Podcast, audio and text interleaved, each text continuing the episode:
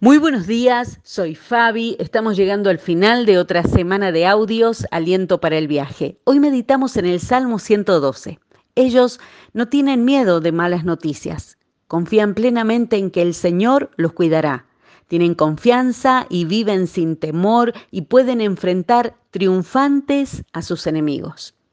Leí por ahí que las personas con coeficiente intelectual más alto tienen a menudo más miedos porque son más conscientes de los peligros que pueden acechar una vida. Con coeficiente alto o no, me parece una manera bastante infeliz de vivir. Sé que el miedo nunca fue el sistema operativo de Dios para nosotros.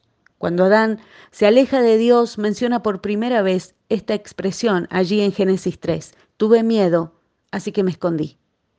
Hay una diferencia entre esa porción de temor saludable que nos hace actuar con prudencia y ese miedo que nos gobierna la mente y el corazón y nos aleja del propósito del amor de Dios para nuestra vida. El perfecto amor echa fuera el temor, dice 1 Juan capítulo 4. Cuando tengo miedo, yo en ti confío, nos dice David también como una receta para el alma en el Salmo 56.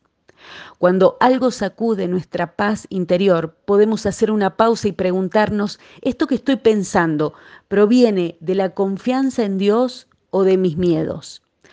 Nunca fui brillante con las matemáticas, pero sí recuerdo una regla en cuanto a las fracciones.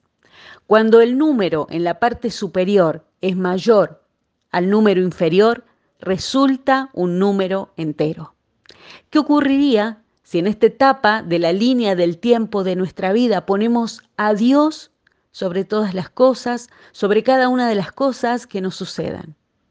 Dios sobre las mentiras que hemos creído acerca de nosotros mismos. Dios sobre los pensamientos ansiosos o sin esperanza. Dios sobre la incertidumbre que siento acerca del futuro. Hay una promesa que nos da un resultado entero, completo si ponemos en Dios nuestra confianza. En Isaías 26 dice, tú guardarás en completa paz.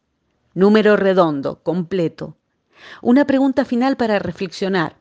Aun cuando pasen cosas duras o difíciles, ¿Dios seguirá siendo Dios?